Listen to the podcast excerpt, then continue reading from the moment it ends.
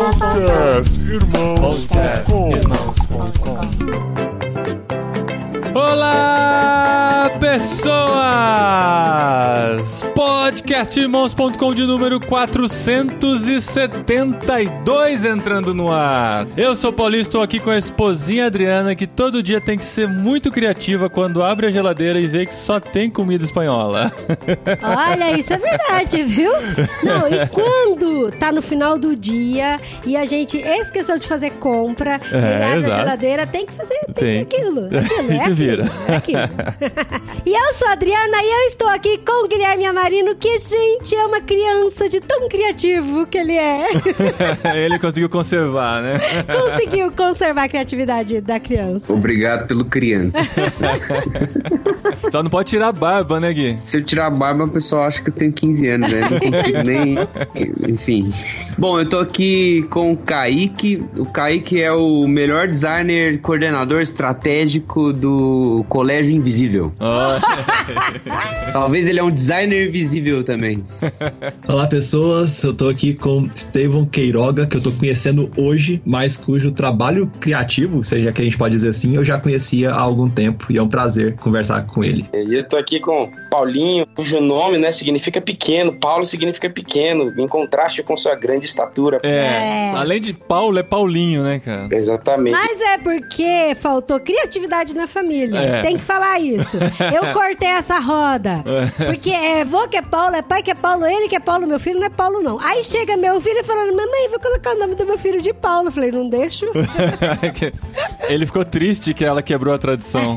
Que legal, gente. Vamos falar sobre criatividade. Um tema que a gente quer gravar há muito tempo. Quem acompanha o podcast irmãos.com sabe que lá atrás a Adri falou sobre gravar É sobre muito isso. tempo, muito tempo. E a gente, nesse processo criativo todo, a gente foi esbarrando com conteúdos do Guia Marino, do Kaique Fernandes e do Estevão Queiroga, e a gente conseguiu milagrosamente reunir todos aqui, mais a Adriana De Gaspari, né, que também estudou bastante sobre isso, pra gente falar sobre criatividade, e é esse o tema especial desse mês do podcast irmãos.com.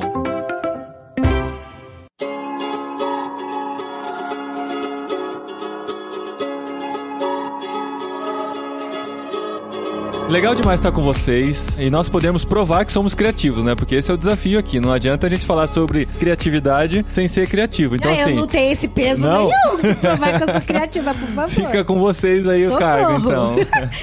Mas eu queria só falar um pouquinho assim da origem disso, assim, pelo menos no meu coração. Bom, eu sou mãe, tenho dois filhos, e eu sempre ouvi que as crianças são muito criativas, que elas nascem criativas e que ao longo do caminho da sua jornada de crescimento elas vão perdendo a criatividade. E a gente, como pais, a gente tem algumas ferramentas que a gente pode utilizar para manter essa criatividade deles. E essa foi a nossa luta, né? Em todos esses anos, A desde que os filhos inteira, nasceram. sim. O que, que a gente pode fazer pra manter essa criatividade? Que a gente pode fazer? O que, que barra essa criatividade e a Sim. criança se estag- estagna, né? E aí a gente morava em São Paulo, na Grande São Paulo, e mudamos pra Vinhedo, interior. E quando eu cheguei em Vinhedo, eu conversei com um amigo, né? E aí eu falei, nossa, Renan, essa é uma preocupação que eu tenho e tal. E ele falou, Dri, assiste um TED do Ken Robinson. É um TED antigo, mas fala muito sobre isso. Esse TED, ele é o TED mais visto dos TEDs, né? Com vários milhões de views. Não sei quantos milhões que estão agora. E aí eu vi. Esse é muito engraçado. Já vou começar com polêmica aqui. Porque daí eu vi o TED. O tema do, TED é. Ken Robinson. o tema é do TED é as escolas estão matando Como a as escolas criatividade. matam as criatividades e tal. É. E aí, a primeira vez que eu vi, nossa, eu tava com, com os meninos pequenininhos, né? Um de um, o outro ia fazer três e tal. O TED é de 2006, um dos primeiros TEDs, se não foi o primeiro TED que aconteceu. E aí eu falei pro Paulinho, né? Falei, nossa, a gente precisa gravar um programa sobre criatividade, porque eu tenho algumas perguntas no meu coração. E 16 anos depois, estamos aqui. Estamos Gravando. Não, 16 anos depois não. que a pergunta surgiu no meu coração só Quando os meninos nasceram. É. Tá. E aí eu falei, gente, criatividade é pra todo mundo. A gente mantém criatividade? A criatividade se perde? Tem Existe gente que alguém nasce, que não tem? tem gente que nasce com mais criatividade que outro e isso O pessoal é, pode fala, ser desenvolvido. nossa, porque seus filhos são tão criativos. Ah, os meus nasceram sem criatividade. Pera aí, mas antes da gente discutir como preservar ou destruir a criatividade, a gente precisa entender o que é a criatividade, né? É só o potencial de criar coisas. Quando eu estou fazendo um bolo, eu estou sendo criativo, eu estou criando um Não, bolo. não, se você tá seguindo receita, Você não tá tá, sendo seguindo criativo receita, nenhum. Alguém já foi criativo por você. É, exatamente. Vai lá, Estevão, como que você definiria a criatividade? Eu, depois de muitos anos, fui criando uma definição própria, assim, né? Misturada com outras definições que eu já vi por aí. Mas eu costumo dizer que criatividade é recombinar elementos pré-existentes de maneira inusitada para resolver um problema ou gerar valor. Boa. Posso explicar isso por partes. Primeiro, recombinar elementos pré-existentes porque não se cria nada do zero, né? Então, é aquela frase que todo mundo fala, né? E ninguém sabe de quem é. Se quiser criar uma torta de maçã do zero, comece criando o universo. E quando eu não sei de quem é uma frase, eu sempre digo que é do padre Fábio de Mello ou do Jô Soares. ou Clarice Lispector, enfim, a gosto do cliente. Então, recombinar elementos pré-existentes de maneira inusitada. Por que de maneira inusitada? Porque, só para reforçar mesmo, porque recombinar já pressuporia, né, que a gente está combinando de uma maneira diferente, mas de maneira inusitada porque aquela combinação não havia sido feita ainda. Eu acho que é o que a gente acaba esperando de uma ação criativa. Para resolver um problema, porque às vezes a criatividade surge como necessidade, né, como já sagraria o nome da banda do Frank Zappa, né, Mothers of Invention. Então, a necessidade é a mãe da invenção. Você está precisando de alguma coisa, você vai lá e inventa aquilo. Então, para resolver um problema ou gerar valor. Por quê? Porque nem sempre a ação criativa surge de um problema. Às vezes ela surge de um insight e a partir daquele insight gera-se um valor e aí a vida começa a depender daquela determinada ação, né? Eu acho que dentro do campo da arte a gente vê muito isso, ou do campo do entretenimento, né? As pessoas não estão necessariamente dizendo assim, ah, eu queria tanto esse brinquedo que me joga de 60 andares dentro de uma piscina, né? Um parque de diversões.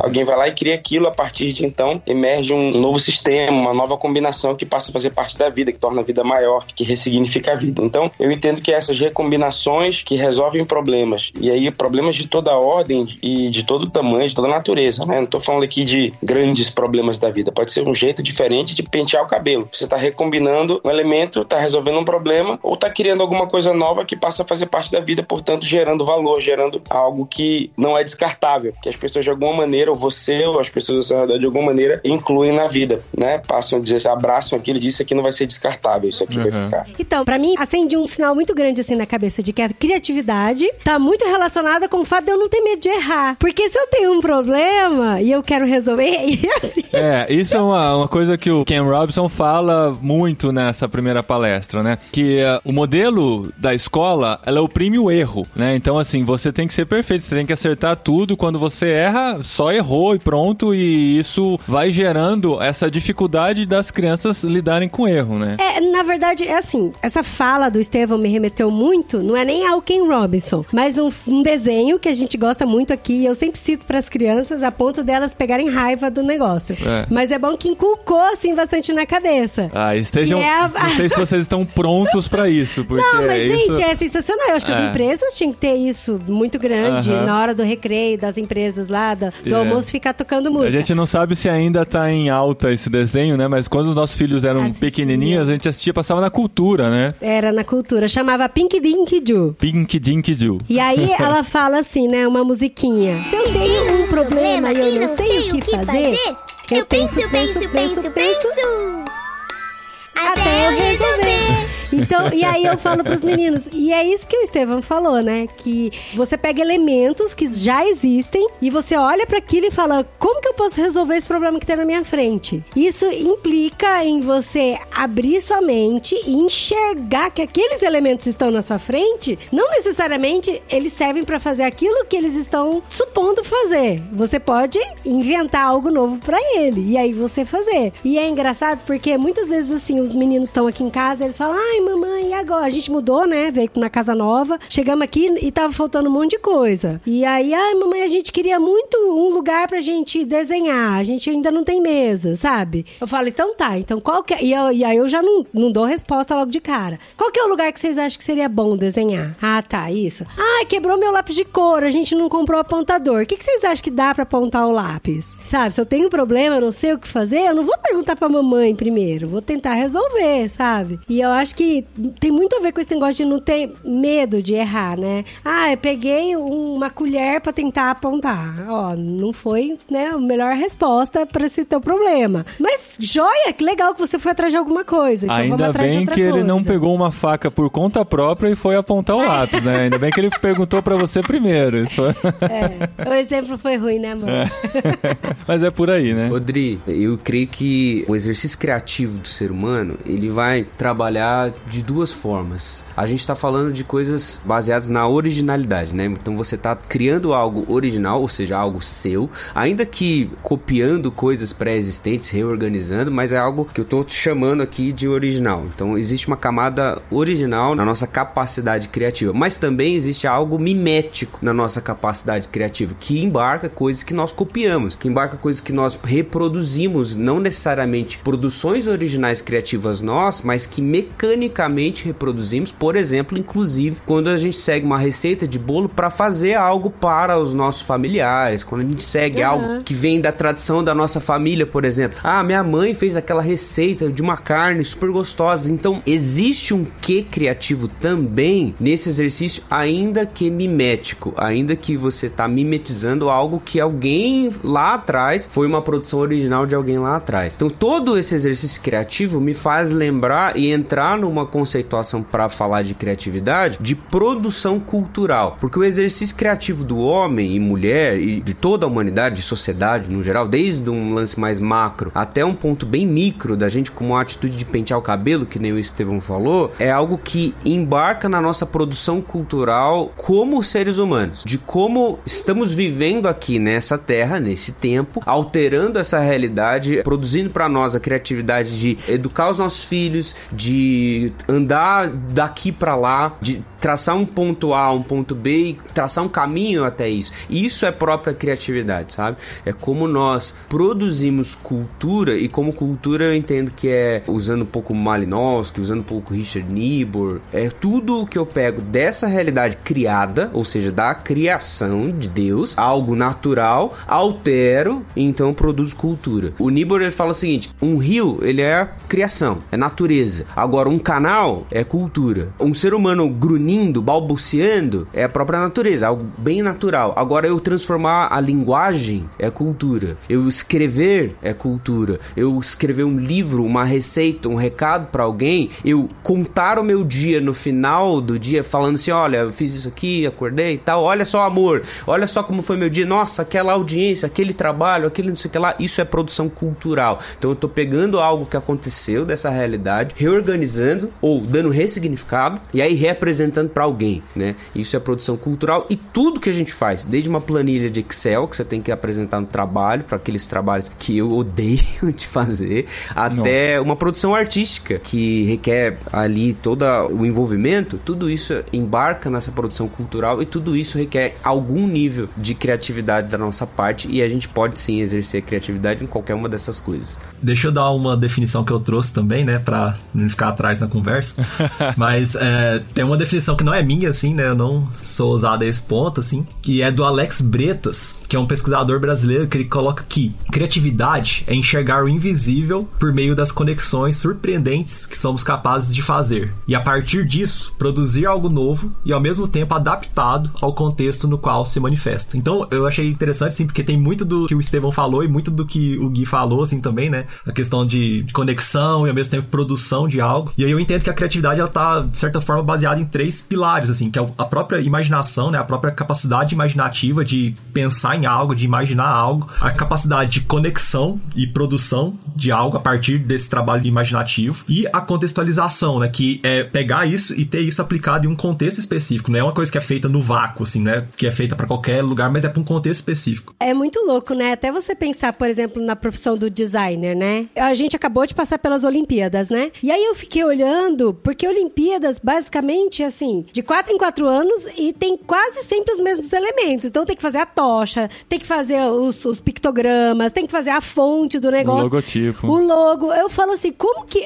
o pessoal vai fazendo pequenas mudanças ou grandes mudanças, mas mantendo a características de Olimpíadas de esporte de 4 em 4 anos. E eu fico pensando, como que o designer pensa, ah, vou fazer essa fonte desse jeito, com esse tracinho um pouquinho mais pra cá, vou tirar essa serifa, vou pôr um pouquinho mais de curva. De onde sai tudo isso, sabe? O que, que um designer faz aí, pegando o exemplo das Olimpíadas? O trabalho do designer é pegar esses elementos pré-determinados de toda a Olimpíada, né, e contextualizá-los dentro de um determinado, sei lá, do país sede, contextualizar com a cultura do país sede, por exemplo. Então ele não parte do nada, assim, ele tem tanto os elementos já pré-definidos da Olimpíada, quanto os elementos culturais daquele país, por exemplo, suas formas, suas cores, linguagem gráfica, visual, estética. E o trabalho dele é pegar isso e, de certa forma, remixar essas duas coisas para daí produzir uma coisa, de certa forma, nova, assim, que vai fazer sentido para aquele contexto, tanto o contexto macro Olimpíadas, quanto o contexto específico do país sede. Isso fica muito claro quando a gente vê, por exemplo, se você pega as Olimpíadas do Rio, por exemplo, é uma linguagem visual muito diferente das Olimpíadas de Tóquio. Não Sim. que uma seja melhor ou pior que a outra, algo do tipo, mas que cada linguagem, cada estética. Mas você reconhece até as características do país só olhando a arte. E é engraçado que quando passava a vinheta das Olimpíadas, o meu filho falava, ó, o Naruto! O Naruto. Não, aqui na Espanha, a vinheta que fizeram, na verdade, da TV aqui, é, se, sempre tinha um somzinho assim, ele falava, ó, o Naruto, né? Toda vez Aí que ele eu falava. ai, mamãe, lembra Naruto, porque Naruto é do Japão, Olimpíadas no Japão. É. Ai, que sensacional. Eu falei, é muito genial. Mas entra outra, a gente já vai puxando um assunto no outro, mas conforme a gente tava falando sobre a criação artística, e eu sou formado em comunicação também, eu lembro muito de um professor meu falando que o que o artista mais precisa é de repertório. E o designer ele precisa de Sim. repertório visual. Então, assim, como a gente já disse, ninguém cria nada do nada, né? É tudo uma soma de coisas que a gente foi consumindo e construindo na nossa mente para partir daí ter base para criar qualquer coisa. Então, isso vai nas artes, isso vai na música também. Eu lembro que o Ed René uma vez falou que ele não lê um livro que não tem bibliografia no final, porque se o cara tirou o negócio do nada, é porque não tem muito valor mesmo assim. Ele precisa ter as suas referências, tem que mostrar de onde ele saiu, de onde ele se baseou para compilar aquela informação, né? Tanto que essa é a primeira pergunta que fazem pro artista, né? Não a primeira, né? Mas tipo lá pela terceira ou quarta. Aí, quem são suas referências? Qual é a fonte que é. você bebeu? Tem um, um, educador musical que chama Murray Schaefer. Ele é um canadense, ele trabalha com educação musical, assim, quando você vai dar aula de música, é, principalmente musicalização infantil e tal, a gente usa muito ele. Ele tem um livro muito famoso chamado Educação Musical. Ele trabalha com a questão do ambiente sonoro. Isso é muito importante porque a gente está falando aqui, porque quando eu vou dar aula, por exemplo, de composição musical, que a gente abriu uma turma lá de composição, e a primeira coisa que eu falo é: é importante você abrir os seus ouvidos, é importante você escutar. Então a primeira regra de tudo, assim, talvez para as outras áreas da arte também é, é, você ouvir, ouvir, ou ver, ver, ver, é observar bastante, sabe? Então a observação ela é uma parte crucial do ser criativo, né? Por quê? Porque nós estamos incluídos num ambiente extremamente recheado de produções culturais criativas. Então quanto mais eu olho, ouço, sabe? Quanto mais eu absorvo, mais repertório eu vou ter. Da mesma forma, por exemplo, quando você vai ver um cara do jazz falando sobre improvisação, e aí você vai lá e escuta uma peça de jazz, por exemplo. E aí você tá vendo a improvisação de um saxofonista com o pianista e tem um guitarrista ali, todos estão tocando alguma coisa, você fala assim: "Nossa, mas que maluquice que eles estão fazendo? Eles estão tirando do nada essas notas, eles estão tirando do nada essas escalas". Isso tá recheado de um arcabouço de muito trabalho, de muita observação e também de muito estudo de repertório. Então, para eu ser livre em um aspecto aspecto para criar, eu tenho que ter esse arcabouço ali de conhecer muito bem as escalas musicais, por exemplo, no caso do músico, conhecer muito bem todos os limites para onde eu posso ir, porque daí quando eu sou colocado nesse momento criativo e esse momento ele tá rolando, eu posso caminhar com mais liberdade. Então, quanto mais eu observo, quanto mais eu absorvo, mais livre eu serei na hora de criar, né? E criatividade não tem nada a ver com gosto também, né? Tipo, o repertório faz parte de você ouvir coisa que não gosta também, não é? Também. Ver coisa sim. que que não é. gosta. Eu lembro quando eu tava. Eu não sou formada em comunicação, eu sou farmacêutica, mas já trabalhei muito tempo na área da comunicação. E eu lembro que eu sabia que tinha um monte de coisa que eu não gostava. Eu sabia que aquilo era feio e eu não gostava. Daí eu falei, não, vou parar de ficar vendo coisa que eu gosto, não só coisa que eu gosto, mas também procurar coisas que eu não gosto. E eu tentei encher meu repertório de coisa ruim. Porque daí eu falava com propriedade, não, isso é ruim mesmo.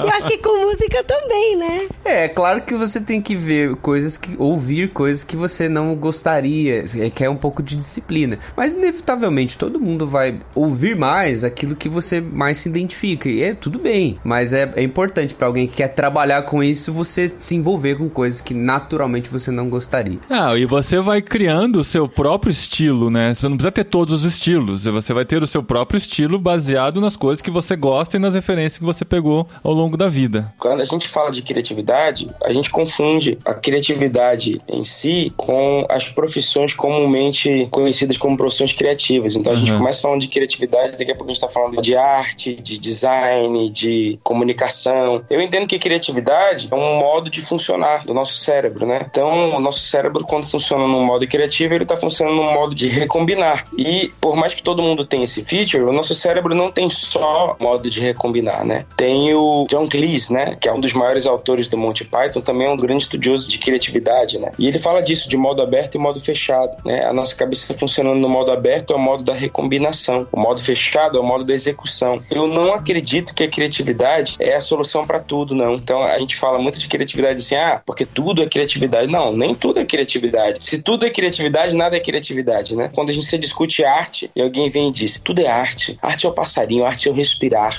arte é o jeito. Pô, então se tudo é arte, nada é arte. Então tudo é tudo, cara. Então vamos falar, não vamos discutir mais nada que tudo é tudo. Tudo é amor, tudo é arte, tudo é ódio, tudo é lixo também, tudo é cocô. Então não dá pra gente dizer que tudo é tudo. Então, pra gente conseguir discutir alguma definição, a gente precisa definir. A gente precisa, de alguma maneira, discutir e entender o que não é criatividade, ao menos, né? Talvez por aquilo que não é criatividade, a gente consiga entender o que é criatividade. Então eu entendo que essa criatividade não é a melhor solução pra tudo. Porque tem horas em que repetir é a melhor solução. Então, suponhamos que você está descobrindo o melhor caminho para ir pro seu trabalho. No primeiro dia, você segue o Waze. Você descobre que o Waze te joga numa via que tem muito quebra-mola, você não gosta de quebra-mola, e aí você começa a dizer, não, acho que eu vou por ali. E você experimenta aquele novo caminho. Depois de um tempo, você não quer mais ficar experimentando caminhos. Você já sabe que aquele novo caminho é o melhor caminho para atingir o resultado que você busca. Você continua sendo criativo eternamente se você está simplesmente repetindo um caminho. Segunda pergunta: é errado repetir aquele mesmo caminho? Você está perdendo uma grande oportunidade de vida porque não está testando algo novo. Então eu acho que a criatividade é overrated às vezes, sabe? A gente coloca não tudo, tudo, cara. Nem todo mundo precisa inventar uma receita. Você pode estar repetindo uma receita. E tem mais, às vezes a criatividade se apresenta em sutilezas. Então, uma coisa acontece. Quem fez aquilo? Por que fez aquilo? Quando fez aquilo? Todas essas coisas, esses novos elementos, mesmo da repetição, podem acrescentar uma nuance de criatividade, mas nem sempre vão apresentar e tá tudo bem. Às vezes o método foi testado e o método está estabelecido e o método é bom. Então, eu entendo que, como a gente falou mais cedo de erro, né, de possibilidade de errar e tal, definitivamente a chance de errar e o direito de errar está intrinsecamente ligado ao exercício da criatividade. Mas a única garantia que a gente tem de que uma coisa pode dar certo, ou a garantia mais próxima que a gente tem de que uma coisa pode dar certo, é o fato da gente já ter experimentado aquilo antes. Então a gente às vezes esquece que as pequenas ações cotidianas foram construídas em algum momento. Eu não nasci sabendo acender uma lâmpada, uma luz de casa. Não nasci. De alguma maneira aquilo em algum momento foi uma descoberta. E eu fui descobrindo como aquilo acontecia. Depois que eu descobri, eu simplesmente acendo a luz. E eu sei que eu consigo apertar o botão e acender a luz porque eu já fiz isso milhares de vezes. E nem sempre que eu vou acender aquela luz, eu vou lá, aquela lâmpada, eu vou lá e vou. Agora eu vou tentar com o pé. Agora eu vou tentar com a língua.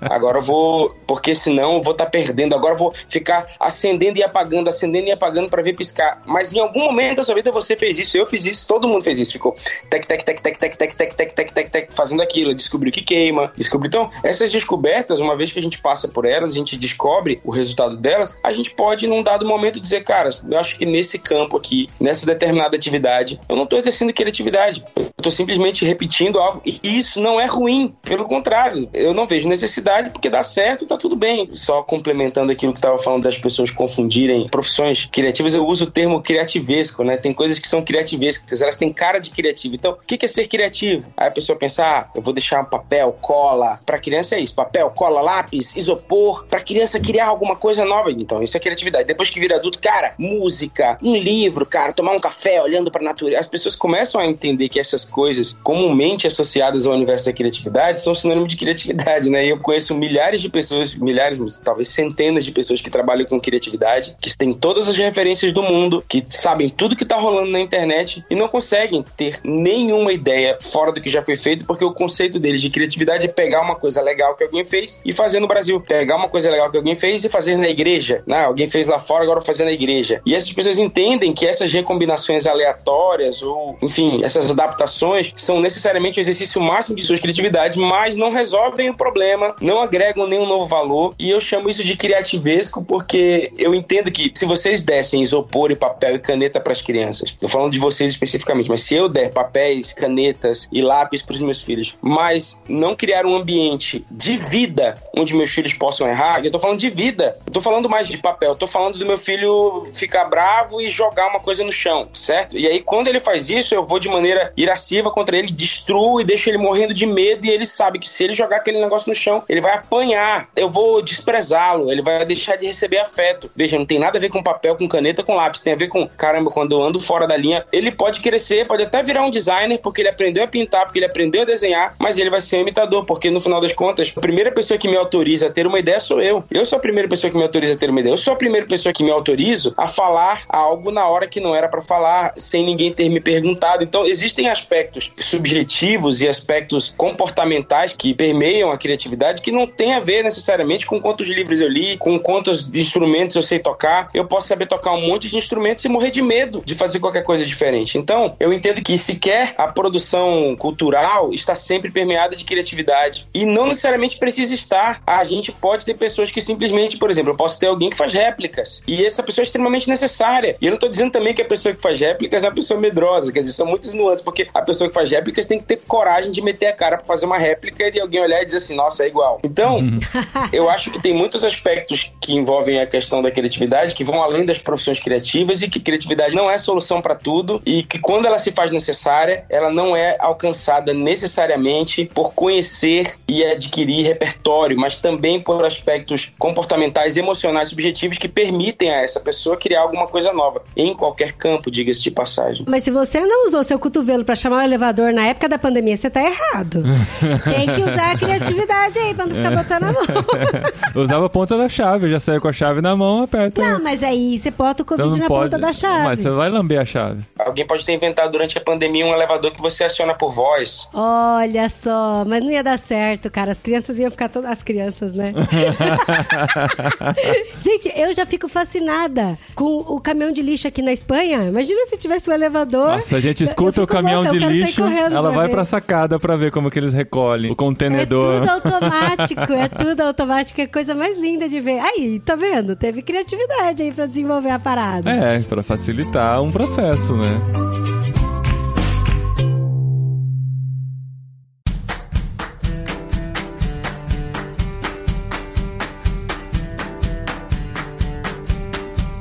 Então, mas isso é muito legal sobre a questão do medo, né? Da gente ter liberdade. Porque, assim, é igual a gente falou, né? Que a gente gosta de exercer bastante a criatividade, liberdade aqui com as crianças e tal. E não tem essa questão do medo, do assim, ah, isso tá errado, isso. Às vezes ele pergunta, ah, mamãe ficou bonito? Eu falo, não, ficou feio. Eu, pra mim, tá feio, mas você pode fazer uma coisa mais legal, mais bonita e tal. Mas você pode fazer. E, e pra ele tá ok a mamãe achar que ficou feio, entendeu? Ah, mamãe, tá bom, então vou tentar fazer de outro jeito eu diferente que. e tal. Não, é, eu acho que o feio, a gente não julga o, o feio necessariamente. A gente julga Sim. o feito com esmero. Isso, exato. A gente julga o capricho, né? Porque às vezes fez só por fazer. Às vezes ficou feio, mesmo fazendo com carinho. Ficou feio? Não, tudo bem, valeu o esforço. Então, assim, acho que tem a diferença entre o ficou feio e o feito de qualquer jeito, né, Dre? Sim, igual, por exemplo, a gente foi pra Toledo e compramos essa espada aqui, né? E aí, Que as meu, pessoas não estão vendo, no caso, porque É. podcast. e aí meu filho falou: Ah, eu quero customizar a escada. Aí ele colocou o logo dele, que ele É. inventou. O que eu tô dizendo é que assim, ele teve esse repertório repertório, porque ele falou assim: ah, mamãe, a maioria das coisas, das pessoas, tem um logo, tem um nome, tem uma marca.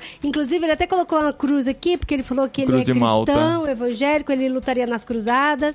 Eu já repreendi em nome de Jesus. E aí, e aí, porque teve essa questão do repertório e de criatividade. Mas aí, o que eu tava até falando aqui, que a gente explica e que a gente dá essa liberdade pra eles fazerem da forma como que ele quer. Por quê? Eu vou contar uma historinha muito curtinha aqui. Eles estão indo pra escola. Aqui na Espanha é um sistema educacional muito parecido com o do Brasil, mas a forma como é cobrado é muito diferente, muito. É assim, é muito duro, só falta ter palmatória.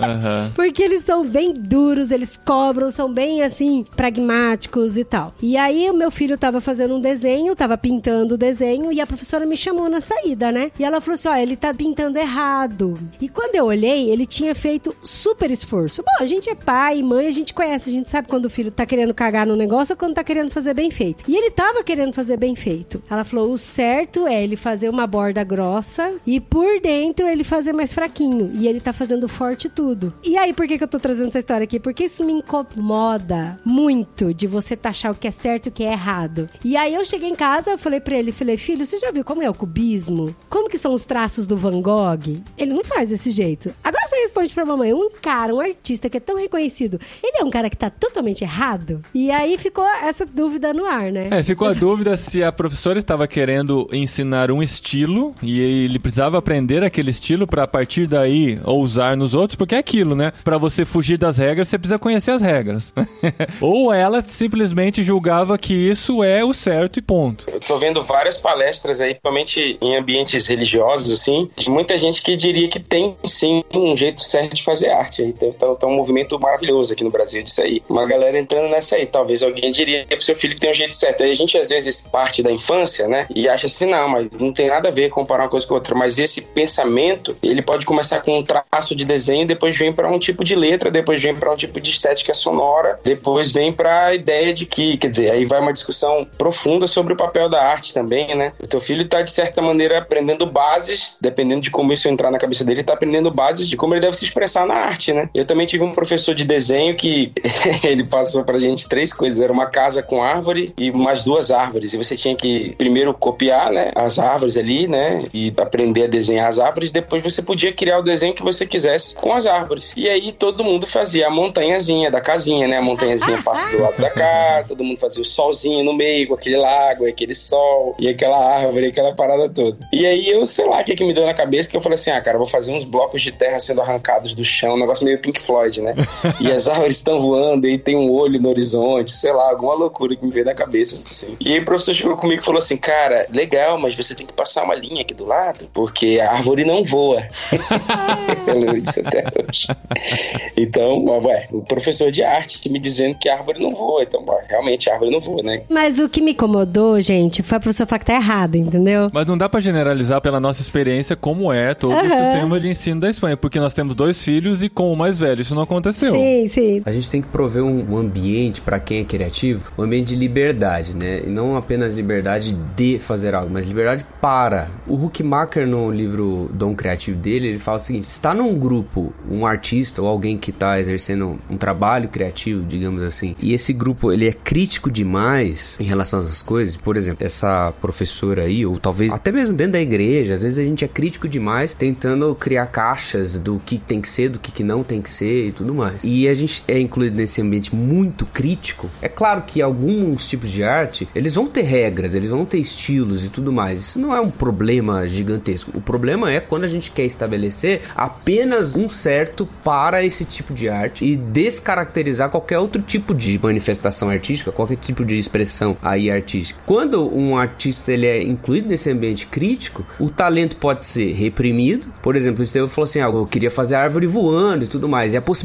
de uma criação fantástica, ela pode com certeza, e tem muitos casos que sim, ela pode ser reprimida. Ou até mesmo vai forçar o artista, que é talvez o caso da igreja evangélica hoje, ser forçado a deixar esse ambiente, entendeu? Muitas vezes a gente tem assim, eu, eu gosto de fazer música desse estilo, eu gosto de fazer música daquele estilo. E a gente fica batendo, não, tem que ser música assim, tem que ser música assado, porque para ser isso tem que ser assim. E aí um artista que tem alguma característica diferente desse ambiente que lhe é mais crítico, ele pode ser reprimido ou então forçado a deixar, sabe? A gente tem muitos casos assim de músicos norte-americanos, europeus e até brasileiros que cresceram em ambientes evangélicos que deixaram a igreja evangélica, muitas vezes por ser reprimidos nesse caso ou por até não encontrar um ambiente propício para esse exercício de criatividade em liberdade, né? Deixa eu fazer uma pergunta. Você acha que a igreja, quando você compara o exercício da criatividade na arte bíblica com o exercício da criatividade na arte contemporânea, que para mim é, é gritante, né? Parece que a gente perdeu a liberdade que o homem bíblico tinha, assim, né? Diversidade de assuntos, de linguagem, no nível de honestidade que a gente encontra no texto bíblico, quando comparado com a arte contemporânea. Como é que você enxerga isso? É, eu acho que a gente tem duas coisas aí. A primeira delas é a função para qual a arte pode ser endereçada, e aí tem milhões de funções, e dar funções justas, né? Às vezes a gente elenca as funções que são mais gloriosas e menos gloriosas. Por exemplo, vamos utilizar o caso Salomão. Salomão escreveu sobre diversos assuntos, e a própria palavra fala que ele escreveu sobre diversos assuntos. Teve um assunto que foi escolhido para ser cânon, agora teve vários outros assuntos que não foram. Por exemplo, o livro de Provérbios foi para um cânon bíblico. Agora, ele escreveu sobre animais, escreveu sobre a natureza e tal. Essas coisas são menos gloriosas? Não. Essas coisas são tão gloriosas quanto. Elas rendem tanta glória a Deus quanto o cânon bíblico. O cânon bíblico foi o que Deus escolheu para deixar como revelação para nós. Agora, a gente às vezes elenca as coisas, né? Por exemplo, aí falando sobre um artista cristão. O artista, ele é cristão, ele é alguém músico, obrigatoriamente ele tem que compor músicas para o culto cristão, para a igreja? Não. Se ele compor canções que são poéticas, canções bonitas, canções que vão ser sobre qualquer um dos assuntos da natureza, da vida, da emoção, canções de protesto, essas coisas rendem glória a Deus de maneira igual a uma música que seja especificamente endereçada para o culto cristão, por exemplo. O problema é que a gente não vê assim, a gente é meio dualista, né? A gente é meio assim, não, porque eu sou cristão, então automaticamente as minhas músicas têm que ter um conteúdo especificamente para o uso do culto. E aí a gente acaba frustrando, é aquilo que o Huckmacher falou, a gente acaba frustrando, reprimindo as pessoas, ou até mesmo as expulsando de um ambiente de convívio, né? Eu enxergo na produção bíblica muito mais diversidade e liberdade do que aquilo que se produz hoje dentro do ambiente religioso, né? Com certeza. Hoje uma diversidade muito grande de assuntos e de gêneros, né? Dentro daquilo que entrou no canon, né? Você ainda trouxe uma outra dimensão. Imagina aquilo que não entrou no canon, né? E aí tem uma outra coisa que também, aí eu já não vou nem entrar nessa, que senão vai mudar o, o prumo do negócio. Vocês querem puxar pra música, né, gente? Eu sei. Ué, a gente é músico, a gente vai conversar do que? O Estevão lançou um álbum maravilhoso recentemente, tem que conversar essas coisas, pô.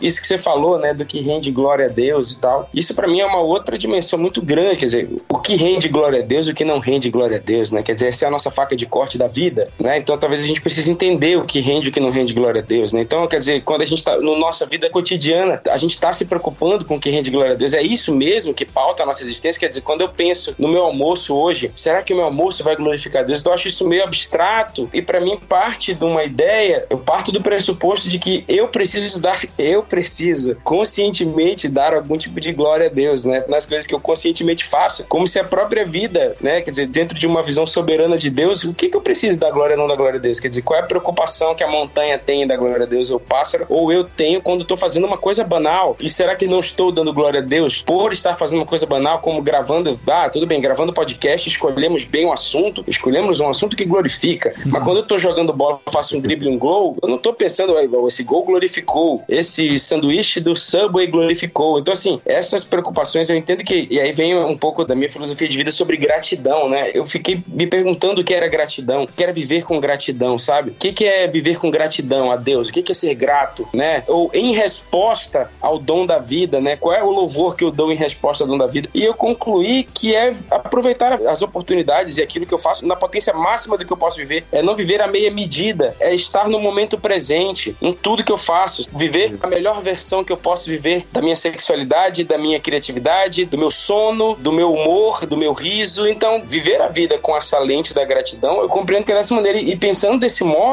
eu parei de me cobrar que a minha arte necessariamente, dentro do que a gente costuma dizer, glorificasse ou não glorificasse, porque se ela for a melhor arte que eu posso fazer na medida máxima do meu conhecimento, da minha espiritualidade, da minha criatividade, daquilo que, quer dizer, sem entregar a meia medida daquilo que eu faço, eu tô vivendo a vida da melhor maneira que eu posso, portanto, sendo grato, né? Alguém me deu um prato de comida. Eu posso agradecer a vida inteira e nunca comer o prato. Que gratidão é essa, né? Se eu comer o prato, me deliciar naquele prato, eu entendo isso como a expressão máxima da gratidão pela comida que alguém me deu, né? Então, a partir disso, no meu exercício de criatividade, eu parei de temer e parei de dizer assim, cara, o que, que eu vou fazer aqui? É um roteiro? Pô, vamos fazer um melhor roteiro que eu posso. E vou falar do que? Cara, às vezes de uma coisa que não é necessariamente minha expressão de vida, não é aquilo que eu necessariamente, trabalhando com publicidade, pô, você acha que eu acredito em cada um, como eu trabalhei muitos anos, cada um dos milhares de produtos que eu já vendi, eu acredito em cada um deles na sua dimensão total? Não, mas eu acredito na oportunidade que eu recebi de trabalhar e de exercer, de alguma maneira, viver aquela oportunidade. Então, isso me libertou muito dessa ideia de que Deus está lá de cima olhando assim, vamos ver se glorifica. Oh, se você não me der glória, eu não vou ter glória. Ô Estevão, e como você falou aí, você trabalha com outras áreas também, né? Você trabalhou com publicidade, eu sei que você está envolvido com produção de jogos, além da música, como os outros aqui também estão em diversas áreas da criatividade humana, digamos assim. E a gente já concluiu que é importante gerar estímulos para as crianças, dar folha, papel, providenciar o ambiente criativo para que ela desenvolva essa criatividade. E muita gente leva isso para o extremo de eu vou criar minha criança totalmente analógico, longe de jogos, longe de telas, porque esses jogos são viciantes, essas telas só trazem coisas ruins para ele, só trazem princípios ruins e tal. E já é provado hoje que o desenvolvimento criativo vai depender de todos os estímulos que a criança tem, com moderação, com controle, mas que mesmo o uso de tela, a interação com jogos fazem parte do desenvolvimento criativo de uma criança. Até porque na realidade que a gente vive hoje, a criança que não tem acesso ao mundo tecnológico, ele não tem Não tem assunto na escola. Exato, É não tem assunto na escola. Além de não ter assunto na escola, acaba não tendo uma inteligência eletrônica, como se diz. Porque assim, a gente tenta trazer o equilíbrio da questão do eletrônicos, telas e tudo, com também o analógico. E aí, as crianças acabam mexendo em tudo de uma forma fascinante. E eu não vou nem ficar falando aqui, porque eu acho que todas as crianças, já de dois anos, se pega um celular, já sabe desbloquear, já grita pra mãe qual é a senha do Wi-Fi e tal, e já consegue colocar tudo sozinho. Mas a criança que não tem acesso a esse tipo de cultura, acaba não tendo assunto na escola e acaba também não desenvolvendo uma inteligência nesse sentido, né? Fica limitado, né? Ó, teve uma vez, eu tive a oportunidade de dar aula no colégio pra Fundamental 1, aí eu dei aula de musicalização, né? Então eu dava aula desde o primeiro aninho deles, 6 anos de idade, até 11. Aí quando a gente tava no terceiro ano deles, 8 anos de idade, tinham alguns exercícios de imaginação nesse aspecto para entender essa conceituação de ambiente sonoro, etc. Então o que eu fazia? Eu colocava uma música pra eles, normalmente ou Vivaldi ou Hans Zimmer, essas trilhas de filme e tal. Enfim, alguma dessas trilhas sonoras instrumentais ou orquestras ou então hum, desde os clássicos até mais modernos. Enfim, aí eu lembro, eu lembro que nesse exercício em questão eu tava colocando o quatro estações do Vivaldi. Aí a música em si ela já vai apresentando uma- os elementos. Que o Vivaldi pensou? Vou representar aqui o nascer do sol, vou representar aqui as estações, a sensação das estações que ele estava tendo, de acordo com a concentração do Vivaldi. E aí dei uma folha em branco, falei, ó, imagina aí o que, que você tá passando na tua cabeça, o que, que você tá falando e vai vai desenhando. Não tem certo nem errado, vai desenhando. Quero que vocês tentem captar o que esse artista passou. E eu não falei mais nada, nem o nome da música eu falei, nem nada. Aí eles foram desenhando. Algumas crianças, não foram todas, mas algumas crianças dessas que tinham mais acesso à tela, muita tecnologia e tal, elas travaram, cara. E travaram de uma maneira assim que não conseguia desenhar sem eu ter apresentado algo. Teve uma criança que ela chegou assim: "Ah, vou, eu tava imaginando isso". E aí foi um desenho todo cheio de coisa e tal. E eu fui percebendo que era uma criança que tinha um ambiente mais propício a esse, isso que a gente tá falando de liberdade criativa e tudo mais. Então é importante esse exercício de você dar uma folha em branco e você absorver o que tá acontecendo sem muita informação no começo, talvez, para que você possa imaginar o que as coisas estão fazendo. Algumas algumas crianças desenharam coisas nada a ver com quatro estações, nada a ver, e tudo bem. Outras conseguiram captar alguma coisa, sabe? Mas é importante esse exercício em liberdade, né? Você dá a liberdade para a criança exercer assim o que que ela está interpretando de alguma coisa que ela está ah, vendo, ouvindo, sentindo. E se a gente fizesse esse mesmo exercício com os adultos? Ah, aí eu acho que já tá um pouco mais viciada a interpretação, talvez. Ah, é Você verdade. acha que o adulto não tem. É claro que vai ter uma dificuldade maior do que as crianças. Eu acho que eu- quando eu ouvi o Estevam falando sobre isso, foi exatamente nisso, assim, sabe? Quando ele falou sobre, é, ah, essa pessoa é muito criativa, essa pessoa não é criativa e tal, e essa pessoa que não é criativa já se coloca esse estigma de que eu não sou criativo, Ai, esse tipo de coisa não é pra mim.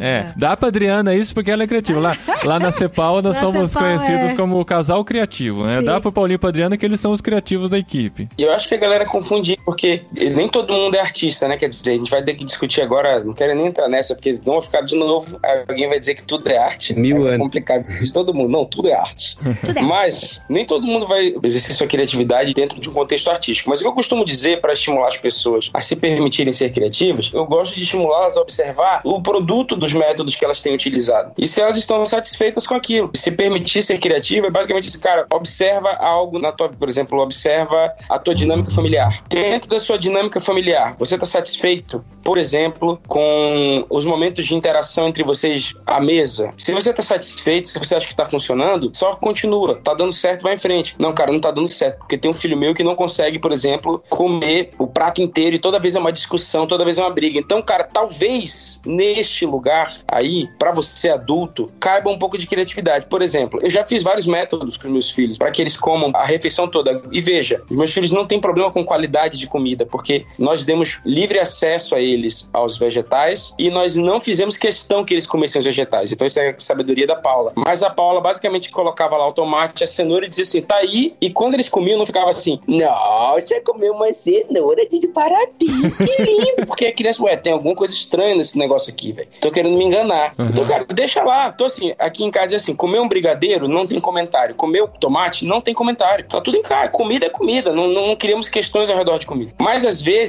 por causa das distrações, por exemplo, eles têm um tempo limitado de tela por dia. E às vezes esse tempo tem uma tarefa, um compromisso depois, eles vão ter o tempo dele de tela agora. E eles querem comer rápido. Eu não, não tô com fome, porque eles querem logo pra meia hora que eles têm de tela ali. Aí o que, que eu fiz pra estimulá-los? Eu já tive várias coisas. Por exemplo, eu tinha uma festa, na época que eu dava comida, porque agora a gente não dá mais a comida na boca deles, eu tinha uma festa que eu fazia. E eu pegava o cara, colocava na colher e dizia assim: Cara, pô, com licença, tá rolando uma festa aí na sua barriga. É, pô, será que eu posso entrar aí nessa, nessa festa aí? Aí, ele, não, você tá bom, tá, você tem um ticket. Aí o que eu colocava o ticket? Era uma cebola, por exemplo, um vegetal. Ah, eu tô aqui com meu ticket, com meu ingresso, vou entrar. Aí eu entrava. Então, isso foi uma vez. Outra vez eu fazia carinha de leão. Dizia assim, cara, o leão inteiro tá aqui esperando pra ser devorado. Hoje o café da manhã vai ser peixe. Aí eu acordava cedinho, amassava uma banana no formato de peixe e dizia, aí, ó, vocês vão comer peixe. Eles achavam aquilo legal. Então, aquilo foi uma época. E hoje eu tô fazendo os continentes. Eu pego o prato deles, divido e digo assim, ó, aqui tá Oceania, aqui tá Ásia, aqui tá América. Então escolhe um continente pra você comer. Eles- se tiver com fome, ele vai na Ásia, senão ele vai na Oceania. Então, assim, o que eu acho interessante disso tudo é que tem um, um princípio de criatividade que eu comumente trabalho. Eu digo isso porque, veja, além de ler sobre criatividade, a maior parte do meu repertório sobre criatividade vem da prática da criatividade por trabalhar com criatividade, por ter trabalhado muitos anos em agência de publicidade, hoje trabalhar com game, tenho série de TV, trabalhar com música e sou diretor de criação há muito tempo e já pude testar muitas vezes o que destrava, o que não destrava e, obviamente, um diretor de criação tem o seu próprio critério daquilo que é criatividade, né? Então eu sei que tem um monte de gente com um monte de teorias, mas eu sempre gosto de ver na prática o que aquilo produz, mais do que simplesmente a tese do que funciona. Então, assim, na minha leitura sobre criatividade, assim, eu acho que tem uma questão de progressão geométrica de criatividade, que é assim, eu tenho um campo criativo, então imagina que eu tenho um quadradinho aqui, que é meu campo de criatividade. Imagina que eu faço uma expansão para cima, tá? Quando eu faço essa expansão para cima, eu não criei só esse campo, eu criei um campo gigantesco inteiro em relação àquilo. Então imagina um círculo e eu faço um círculo ao redor. E depois eu faço outro círculo ao redor. Então, para exemplificar isso, é mais ou menos assim. Eu tenho medo de altura. Um dia eu pulo de paraquedas. Quando eu pulo de paraquedas, eu não destravei só pular de paraquedas. Eu destravei, por exemplo, talvez pular de bungee jump. Então, depois que eu pulei de paraquedas, pular de bungee jump não é mais uma coisa tão difícil. Imagina que você falar português e daí eu meto a cara e digo, pô, vou aprender inglês. Depois que eu aprendi inglês, a minha cabeça, de certo modo, se destrava para aprender espanhol se eu quiser também. Então, eu compreendo que destravar coisas que não estão diretamente relacionadas ao que eu quero destravar me ajudam a destravar também. Então, ser um pai criativo me ajuda a, por exemplo, dentro de uma dinâmica de equipe, destravar alguém, por exemplo, que tá freando, tá puxando o freio de mão. Sim. Pô, tudo que a gente dá ideia, o cara puxa o freio de mão, puxa o freio de mão. Então eu posso usar a lógica dos continentes. O que que é a lógica dos continentes? Você pega aquele negócio que tá travado e diga assim, fulano, ó, vou dividir aqui em quatro áreas. Qual dessas você quer cuidar? Então eu tô falando aqui um, um exemplo, tô criando agora esse exemplo, mas só pra entender que destravar, me permitir ser criativo em áreas que não estão diretamente relacionadas à minha profissão, por exemplo, pode me ajudar a ser um profissional mais criativo. Então, Com certeza. eu acredito muito na criatividade como um superpoder, que é um direito que todos nós temos de usar em qualquer campo da vida, na vida amorosa, entre os amigos, no jeito de cozinhar, sabe? No caminho que eu faço pro trabalho. E eu, como faço isso constantemente, é um exercício natural, né? Quer dizer, por ser artista e por ser um sobrevivente do processo de me tornar adulto, né? Eu costumo inspirar as pessoas dessa maneira. Falar assim, cara, você não vai se tornar mais criativo necessariamente lendo um livro sobre criatividade. Você não vai se tornar criativo necessariamente estudando música e improvisação. Isso pode ser sim um caminho, mas talvez, por exemplo, um músico se torne um improvisador melhor se ele experimentar contar uma piada quando ele tiver ideia. então ele tá na mesa assim, é, pô, tive ideia, eu vou começar a falar as piadas que me vierem à cabeça. E não só esperar as pessoas dizerem a piada e depois dizer, nossa, eu pensei a mesma piada e não contei. Destravando o A, você destrava o B, o C e o D sem perceber, porque você mudou, portanto, sua lente mudou e você começa a enxergar o mundo de outro jeito. É o clichê, né? Que eu tava pensando em não utilizar essa frase aqui, mas eu acho que vai ser obrigatório, que é o pensar fora da caixa, né? é de sair dentro do mundinho controlado e tentar ir além, né? Igual aqueles exercícios lá de Ai, a gente adora, ligue esses né, pontos amor? aqui só com três retas e tal. Aí você descobre que você tem que É. extrapolar o limite dos pontos pra conseguir atingir. Não, mas a gente, a gente como família, a gente gosta muito de tentar criar coisas assim, assim, abrindo, né, o coração um pouco Você mais vai, da nossa você vai família. contar os nossos As nossas desafios? bobeiras, né? Mas quando a gente tá, por exemplo, num restaurante, vai pedir pizza e tal, essas coisas, a gente gosta muito de fazer esses desafios, enquanto o garçom não chega com o nosso pedido. Pra ninguém distrair com outra coisa, ou ficar no celular tal, essas coisas. Daí, como a gente tá em tema de Olimpíadas, aí a gente fez charadas. A gente gosta muito de fazer charadas. A gente lembra muito charadas no escuro. E aí, de vez em quando, saem umas coisas ruins e de vez em quando saem umas coisas muito boas. e aí eu faço uma charada, o Paulinho faz uma e as crianças fazem. Faz umas, né, amor? É, aí a gente tava brincando agora de. Mas Antes de ontem, né? É, esses, esses dias aí a gente tava brincando de qual é a modalidade da Olimpíada. Das Olimpíadas. Aí a gente é. conta uma historinha e a partir dessa historinha você tem que descobrir qual que é a modalidade da Olimpíada. É. Aí eu fiz uma assim, ó, a mesa estava Ah, balançando. não, eu não sei o que Aí eu fui lá e coloquei um calço na mesa. Qual que é o nome do Qual é a esporte? modalidade de esporte? Tênis de mesa. Olha só que criativo. Nossa.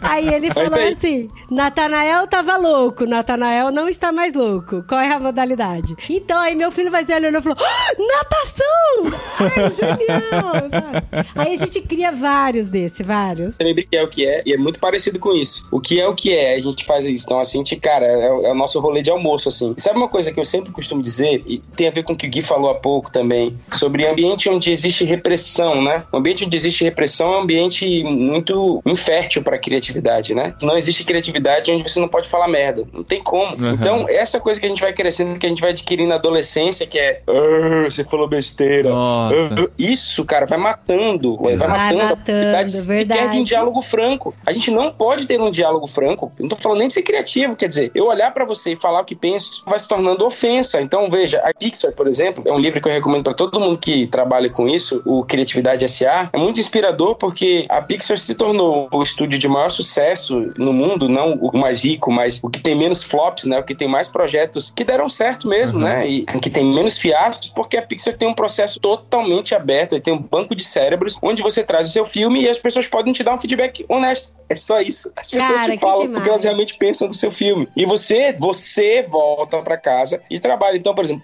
Up, que é um filme super bonito, acho que todo mundo já assistiu, né? Filme super emocionante. Era a história de dois irmãos que moravam num castelo no céu e que brigaram e caíam na terra e que depois eles tinham que se entender pra poder voltar pro castelo no céu. Desse filme pro filme que a gente assiste no cinema, só sobrou o título, Up. Só. Tudo isso porque existe um ambiente de liberdade pra que as pessoas deem realmente suas Cara, opiniões. isso É a- é tão legal. É a regra do brainstorm, né, cara? De você não, não matar a ideia das outras pessoas, né? De deixar a coisa fluir. Eu lembro um amigo meu, o Zeca, lá de Piracicaba, ele tinha acabado de voltar dos Estados Unidos, tinha passado uma temporada lá, trabalhando na Caterpillar, e voltou quando eu era adolescente, ele me ensinou um conceito. Eu acho que era- eu era essa pessoa e ele tava me ensinando sobre isso. Glória a Deus, Que é, irmão. é, era a ideia do idea killer. É aquela pessoa que sempre quando alguém vem com uma ideia, imediatamente já apresenta o lado negativo que vai fazer aquela ideia flopar, entendeu? É. Não, mas ó, mas aqui sempre faz sol, não vai funcionar plantar uma flor do do lado de fora. Aí acontece outra coisa, acontece outra coisa e vai travando a pessoa de permitir esse desenvolvimento. Eu sempre, a partir daí, eu tentei não ser mais Não. o idea killer. Eu acho que assim, o Idea Killer, ele é até importante, mas é depois que foi feita toda a triagem. É. Sobrou os três, agora a gente olha esses três finais, vamos ver o que, que vai dar errado nesses três finais, pra gente também não investir energia. E isso tem até o nome na qualidade, né? Que é pra você prever as ações de segurança, né? Pra você já fazer as É, controle de segurança. risco, né? É, de Aham. gerenciamento de risco. Gerenciamento de risco. Eu conheci muita gente que vive de criatividade sendo zagueiro de ideia.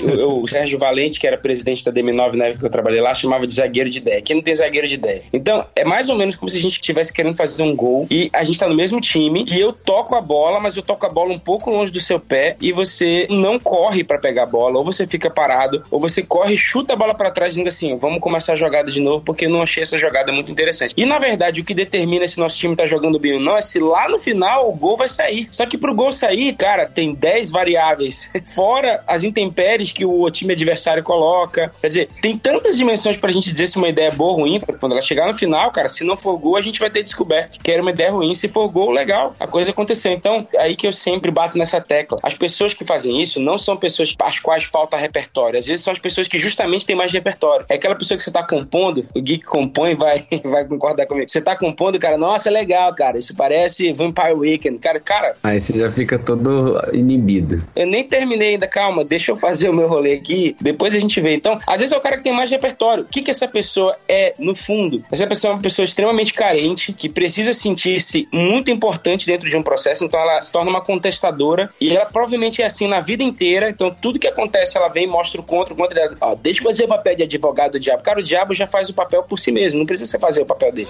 e aí, dessa pessoa, cria um ambiente de dependência dela ao redor, então todo mundo assim, ah, não sei o que, que o fulano vai achar, ah, não sei o que, que ele vai dizer, porque se ele disser que não gostou, vai criando essa dependência do critério dele e cria um ambiente onde, se as pessoas embaixo dele forem inseguras, elas começam a duvidar de suas próprias capacidades, de sua própria inteligência. Por quê? Porque se nós tivermos aqui os cinco criando algo e eu não confiar no critério de nós cinco para como a gente falou há pouco, né? Quer dizer, no final do processo a gente vê isso. Então, olha só, se eu não confiar no critério de nós cinco para chegar no final e dizer, cara, essa ideia não é boa, então depende que eu diga agora que a ideia é ruim. Quer dizer, eu- vocês não são inteligentes o suficiente para lá na frente a gente olhar juntos em consenso, determinar se isso é bom ou ruim. Então, cara, quando eu tô dando palestra assim sobre isso, eu sempre falo assim: então me dá uma ideia ruim agora? Uma ideia ruim, uma ideia ruim, uma ideia péssima. Uhum. Então, pô, a gente quer que o podcast tenha uma audiência maior. Então, vamos começar a falar aqui um monte de ofensas a um monte de pessoas, xingar a gente famosa, para poder o podcast dar audiência. Então, deu uma ideia. Ai, sim, essa ideia é ótima. bora, bora. Porque assim, tem gente que tem sucesso com isso. É, vamos fazer uma lista, vamos fazer um exposed Não, aqui, não. ó. Você quer ver uma ideia pior ainda? 10 motivos pra você se tornar mais criativo. É, o Olha só. É. Aí eu faço o que eu acabei de falar, né? Não, essa ideia não é boa, porque isso já tem muito. Digamos que eu dei uma ideia absurda, mas nesse momento onde a gente tá criando, nesse momento onde a gente tá criando, não tem problema eu dar essa ideia. Uhum. Porque eu tô num ambiente de segurança, eu sei que vocês não vão me punir, não vão me chamar de idiota, vocês vão dizer, legal, pô, interessante. E se ao invés de a gente falar mal, a gente falar bem de 10 pessoas? Quer dizer, olha como uma pequena mudança nessa minha ideia já tornou ela uma ideia mais interessante. Então a gente vai trabalhando nisso e quando chegar lá no final e a gente tiver 50 ideias, a gente vai dizer, não, essa ideia de falar mal a gente elimina. Essa de falar bem, então eu entendo que uma ideia ruim morre sozinha. E isso eu aprendi com o Pedro Gravena, que é um dos caras mais premiados da publicidade brasileira, um cara que tem três Grand Prix em Cannes, foi meu sócio numa agência que a gente teve há uns anos atrás. Cara, uma ideia ruim vai morrer sozinha porque a gente confia no nosso critério, porque a gente não tem dinheiro pra fazer, porque não vai dar tempo. E a ideia é que a gente acreditar e que for a melhor vai prosperar. Isso é garantido que ela vai dar certo? Não, mas pelo menos a gente vai estar alinhado, a gente vai ter considerado todas as possibilidades, né? Então, a gente precisa ir matando aos poucos esses repressores e minando essa necessidade de se fazer importante pela repressão e fazendo com que essa pessoa mesmo se sinta segura, porque no fundo a pessoa mais segura é a mais insegura. A pessoa mais impositiva que chega em, é assim que funciona, é assim que tem que ser, a arte é isso, aquilo, porque isso é ruim, isso é uma porcaria. No fundo ela é uma pessoa extremamente insegura, né? Então quando a gente consegue ir acalmando essas inseguranças, criando ambiente, e aí vem um ponto legal, só uma dica que eu vou dar também, que eu sempre faço. O humor é a melhor ferramenta, é a melhor de todas as ferramentas. Então é o jeito mais rápido de tirar a pessoa do modo fechado para o modo aberto. Quando você tira a seriedade do ambiente, brinca com o assunto, o assunto de repente parece brincável, playful, né? Qualquer que seja o assunto. É por isso que até hoje eu mantenho o Olá Pessoas no começo, porque é um grito no meio do nada, mas dá uma quebrada de gelo, né, cara? Todo mundo se todo solta mundo. lá.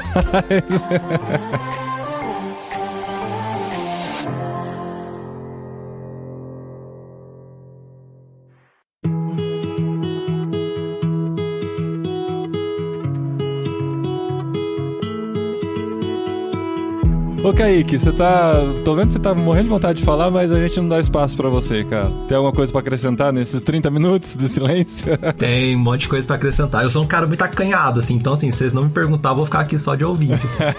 Mas tem umas questões, assim, que eu acho importante, assim, quando a gente fala de criatividade e tentando amarrar um pouco, assim, o que o Estevão e o Gui foram falando, assim, ao longo da conversa. Eu acho que a primeira coisa, assim, o Estevão falou que ele enxerga a criatividade como um superpoder, né? Eu acho que é mais do que isso até. Eu enxergo a criatividade, assim, que Deus, por exemplo, quando a gente tá falando de Deus, né? A gente, nós cristãos aqui, a gente reconhece Deus enquanto nosso Senhor. E Deus é o criador por excelência, né? Está lá, quando a gente abre nossa Bíblia, logo ali no começo, você vai ver que fala de um Deus que é um Deus criador. E logo após falar que é um Deus que é um Deus criador, ele vai falar que ele é um Deus que nos criou a imagem da sua semelhança, assim. Então, nós somos feitos à imagem da semelhança de Deus. E por sermos feitos à imagem da semelhança de Deus, todo e qualquer ser humano porta a criatividade. Tem pelo menos um potencial criativo por ser feito à imagem de um Deus que é um Deus criativo. Então, eu não creio assim que existe, ah, o fulano é criativo e o ciclano não é criativo. Todo mundo tem criatividade. O que que diferencia um do outro? É o quanto nós somos conscientes disso e o quanto nós desenvolvemos essa nossa capacidade criativa ou esse nosso potencial criativo. Então, por exemplo, o, sei lá, o Estevão, que é um cara que trabalha com publicidade, é músico e tudo mais, ele tornou consciente desse seu potencial e desenvolveu esse potencial. Enquanto outras pessoas talvez não. E aí fica nessa, ah, porque o fulano é o criativo e o ciclano não é criativo, assim. E eu não acho que é. Eu acho que toda pessoa é criativa. O que difere é o nível ou quanto essa criatividade está desenvolvida. A menos que tenha alguma condição psíquica e física limitante, né? Exato. Eu E aí, concordo por exemplo, 100%, cara. Falei superpoder, mas é uma palavra ruim porque parece que superpoder é uma coisa que um tem e o outro não tem, né? Na verdade, Ah, um mas é uma palavra legal, pô. É, então. Mas assim, é um superpoder como é um superpoder a capacidade de amar, capacidade de perdoar, nesse sentido que eu quis dizer, assim, tá? Não Aham. exclusivista, mas acessível a todo mundo. Vou cruzar a bola pro Kaique de novo. Acho que é o, é, é o Shakespeare, que ele comentando sobre isso, e aí amarrando um pouco do ambiente repressivo que a gente tava comentando antes, o Shakespeare ele fala o seguinte: que toda criança ela nasce poeta. E à medida que nós envelhecemos, a gente perde a poesia em nós. É isso que o Kaique tava falando, né? Nós temos esse potencial criativo intrínseco a nós por causa de Deus, e Deus é criador. Citando o Tolkien, Tolkien fala que se nós temos essa capacidade de criar coisas, isso revela que nós não fomos apenas feitos, mas criados, e criados à imagem e semelhança de um criador, né? Então, à medida que envelhecemos, aí podemos estar inseridos num ambiente repressivo, desse ambiente de crítica, ou esse ambiente que fica "Duh", reprimindo essas potencialidades criativas, a gente acaba perdendo essa característica principal nossa. Talvez até um pouco, se a gente for discutir antropologia bíblica e tudo mais, até um pouco como fruto do próprio pecado, né? Dessa degeneração que temos. A gente vai perdendo um pouco disso, desse potencial criativo do ser humano, e aí a gente fica menos criativo, a gente fica até mesmo vendo menos beleza no mundo, né? Conforme a gente vai ficando reprimido. E aí eu cruzei a bola para o Kaique de volta. Não, eu acho que faz total sentido assim. Tem até dois autores, né? Que a Adri citou o Ken Robinson. E tem outros dois autores, assim, que eu acho bem legais, assim, na forma como eles abordam, que eles justamente relacionam a questão da criatividade com crianças e tudo mais. Um deles é o Mitchell Resnick, que ele foi, não sei se diretor, alguma coisa assim, do Media Lab do MIT. E aí ele escreveu um livro chamado Jardim de Infância para a Vida Toda, que justamente a tese dele é essa, assim, que, por exemplo, no o jardim de infância, quando a gente pensa o que que é um jardim de infância, é um ambiente que ele é propício para criatividade, que é um ambiente propício para criança experimentar, propor coisas, fazer ali brincar de, sei lá, massinha e montar e desenhar e tudo mais. E aí quando ela sai desse ambiente, os novos ambientes educacionais, por exemplo, eles começam a restringir muito mais essa abertura criativa, assim. E aí o que ele propõe, a tese dele do livro, é justamente que a gente precisa resgatar esse espírito do jardim de infância, assim, dadas as devidas proporções, e trazer para nossa vida, para os nossos contextos de trabalho e tudo pra mais, para que casa, a né, criatividade, para nossa casa, para qualquer contexto, para que a criatividade possa florescer. E um outro autor, assim, que ele tem um artigo também bem legal, que é o Haroldo Dias, que é um autor brasileiro, inclusive, né, um pesquisador também.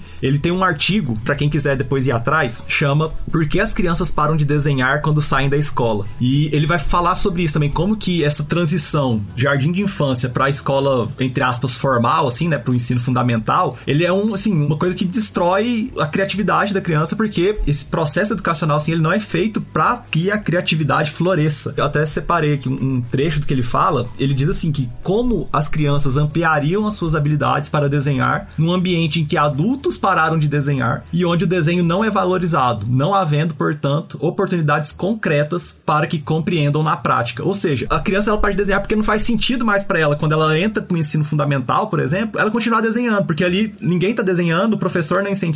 A aula de arte, quando muito, é uma coisa teórica, só teórica. E se ele tá desenhando durante a aula, ele vai ser repreendido, né? Ele vai se repreendido, ele não pode, ele só tem que ficar olhando pra frente e no máximo anotando ali alguma coisa no caderno. É. Então, assim, tudo isso mostra pra gente a importância do contexto, assim, que as pessoas estão inseridas do ambiente, que é propício ou não pra questão da criatividade. E eu não acho, assim, que tem que ter um ambiente, assim, ultra permissivo, no sentido de não tem certo e errado, tudo pode, tudo é liberado e Aham. vira um caos, assim. Sim, eu acho sim. que os limites, eles são importantes, né? Até a questão do fora da caixa, assim, esses dias eu tava refletindo, assim, sobre isso. Eu até falei isso no evento que eu fui convidado, que eu acho que a gente tinha que mudar essa expressão. E foi, assim, uma provocação, óbvio, né? De parar de falar pensar fora da caixa e começar a falar pensar dentro da caixa. Sim. Entendendo que os limites e que o contexto, ele dá pra gente um limite, assim, que ao mesmo tempo ele traz uma certa pressão no sentido pra ideia surgir dentro daquele contexto e ao mesmo tempo ele serve como uma espécie de balizador criativo, assim, né? Tem um, um exemplo muito bom, assim, que, inclusive o meu pastor que deu ele, assim, que é um ex-designer, e ele fala muito isso no design, assim, porque no design, por exemplo, que é a minha área, praticamente todo projeto de design, você vai, sei lá, quando você pega um projeto editorial, fazer um livro, você tem que criar uma grid para aquele livro, que é uma série de diretrizes que vão ordenar como que as coisas serão diagramadas, o texto, as imagens. Só que a grid ela não é tipo uma coisa limitante, mas ela é uma coisa para que dentro dela a gente tenha liberdade criativa, mas dentro desse limite. Então eu acho que a questão talvez não seja a gente talvez, e eu tô falando de provocação aqui, pensar fora da caixa, mas pensar dentro da caixa e trabalhar para expandir talvez essa nossa caixa, que talvez seria nosso repertório e tudo aquilo que a gente tem de condição para propor algo ou alguma solução criativa assim. Legal. Gente, a gente precisa caminhar pro final, infelizmente. Eu vou deixar o Gui dar as indicações e o Estevão também fazerem as indicações aqui. Eu só queria mencionar uma coisa, porque essa palestra, esse TED do Ken Robinson, eu vi muitos anos atrás já, né, quando o Renan indicou pra gente. Ontem eu revi, eu falei, cara, que cara sensacional. E esse é de 2006, né? Deixa eu ver o que mais tem. Aí eu achei um outro TED dele, quatro anos depois, em 2010, ele voltando lá e fazendo os acréscimos. Aí o YouTube vai indicando outro vídeo, outro vídeo, fui vendo outras palestras dele, ele virou meu melhor amigo. Aí de repente eu falei, deixa eu pesquisar no Google, né, onde ele está. Aí eu descobri, cara, que ele morreu ano passado de câncer. Falei, putz, cara, dó. acabei de fazer um melhor amigo e perdeu o melhor amigo. Foi tão triste. E ele tem um livro publicado sobre isso também, né? Que chama Escolas Criativas, pra quem trabalha assim com educação,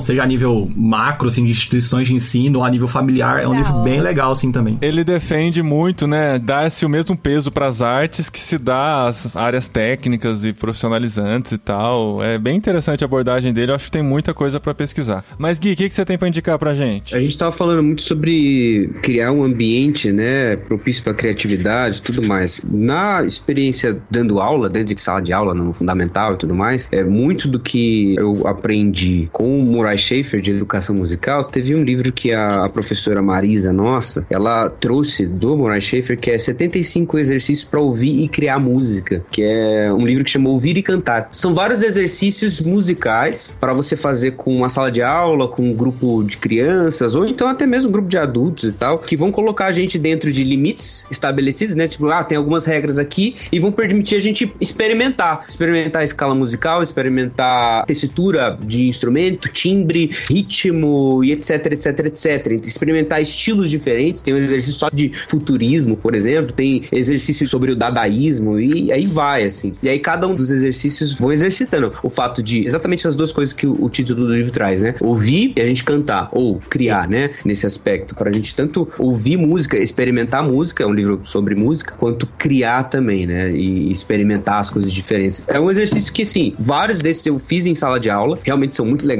é bem interessante, assim, você ver os resultados e ver a experimentação de muitas pessoas. Não precisa ser alguém já introduzido à musicalidade. É ideal, na verdade, que sejam pessoas que não tenham aí tanta repertório, como o Estevam falou, porque às vezes muita análise acaba afastando a gente da própria verdade, ou até mesmo de experimentar isso com alegria, etc. Mas é um lance que é legal, cara. É um livro que eu recomendo muito, Ouvir e Cantar, do Murray Schaefer, traduzido pela professora Marisa, grande Marisa. Ó, posso só dar duas indicações rapidinho? Rapidinho mesmo. Vamos, vai Primeira lá. Indicação, filme About Time. Todo mundo tem que assistir. Ah! Por quê? Primeiro porque eu gosto do filme. Tem é lindo, pós-crédito Tem já. pós-crédito. E o final dele fala muito sobre essa questão do ordinário e a gente enxergar a vida com criatividade. É maravilhoso, o filme é lindo, eu amo. Eu pensei que Tem depois que, assistir todo ano. fizéssemos o Que pós-crédito, eu ia não, parar ia, de indicar? não íamos mais falar, mas tá aí mais uma vez a volta. Questão de tempo, About Time é muito bom. E a outra coisa que eu acho que ajuda muito, tanto essa interação familiar, como de pensar dentro da caixa e alargar a caixa, adorei isso, Kaique. Jogos de, de mesa, board games, como é que chama? É, board game, jogos de mesa. Gente, jogos de mesa em família, De tabuleiro, isso, né? jogos É de tabuleiro, dá uma criatividade tão monstro que o negócio chega a ser assustador, assim. Tipo, a gente vê, parece que as crianças criaram Quando uma nova briga. personalidade. Isso é verdade. É muito gostoso fazer tanto em família quanto pra estimular a criatividade mesmo. Estevão, o que, que você tem pra nós de indicação pra gente desenvolver a criatividade? Além de ouvir suas músicas. Ai, que são lindas, viu? Parabéns. Que bom, que bom. Olha, como falei há pouco, assim, a minha experiência com criatividade foi uma experiência muito mais empírica, né? E de passar por um monte de, de processos criativos diferentes, com manifestações diferentes, né? Então, eu gosto muito de histórias que me inspiram, histórias criativas que me inspiram. Uma história que me inspira muito é a história da Pixar. Então, eu recomendaria esse livro que falei há pouco, o Criatividade S.A., porque fala muito dos processos criativos internos da Pixar e para quem gosta de desenho animado como eu, é super legal ver um pouquinho dos bastidores dos desenhos que a gente curte. Também tem um livro que eu curto muito, que se chama Hoopla, H-O-O-P-L-A, que é a história de uma agência chamada Crispin Potter Boguski, que é uma agência dos Estados Unidos, que na época que surgiu foi muito fora do que se fazia com propaganda na época. Então os caras criaram uma série de campanhas que ninguém nunca tinha entendido como aquilo poderia ser campanha publicitária. Então os caras criaram o Subservient Chicken, né? Era uma galinha que você entrava no site, tudo que você mandava ela fazer, ela fazia pra você. E tudo aquilo bombou muito e ninguém entendia como enquadrar aquilo, como é que eu enquadro isso, né? Que nome que eu dou pra esse formato aqui. Então eu achei essa história muito legal e pelo menos eu consegui abstrair, tirar da propaganda e tentar trazer para outros campos. E aí eu acho muito legal, para uma coisa mais prática pra galera que quiser ver assim no YouTube, tem várias palestras do John Cleese sobre criatividade. Um monte de palestras legais, assim. John Cleese é um dos membros do Monty Python, né? E eu recomendo muito que vocês assistam Monty Python, assim. Eu acho muito bom. Monty Mas Python é uma das melhores coisas que aconteceu nesse mundo. eu concordo. Sim. Eu sou fã, já vi tudo, assim, mas eu digo. É quando você fala em criatividade, né, cara? Deixar a criatividade rolar, eles faziam isso sem fronteira Gente, ali nenhuma, não né? tinha idea killer nenhum, né? Não, é, cara. Eu tô, eu Agora tô sem minha fazendo- caneca do Silly Walks. Eu tenho uma caneca do Ministério do Silly Walks. Ministério. E aí, uma coisa interessante dentro do que o Kaique falou é que, vendo as palestras do John Cleese, você vai pegar um negócio muito interessante, que é o John Cleese fala por que, que as minhas sketches eram tão boas. E o John Cleese mostra que, porque ele não pegava a primeira ideia e hesitava, mas ele respeitava processos criativos também. Né? Então ele tinha um pouco de regras, né? Ou Como o, o Maqui fala, que é aquele autor que é professor de roteiro famoso, o Maqui costuma falar diferença entre forma e fórmula, né? Então ele diz a fórmula potencializa, a forma te dá parâmetros para você criar, enquanto a fórmula torna rasa aquilo que você está criando, né? Então tem muita diferença. Então eu recomendo muito que vocês assistam o John Cleese falando sobre inteligência, falando sobre criatividade e leiam esse- qualquer um desses dois livros aí, eu acho que são uma boa pedida. Muito bom, gente. Demais conversar com vocês. Matamos à vontade e precisamos fazer isso mais vezes, né, cara? Acho que deu muito certo. Vambora.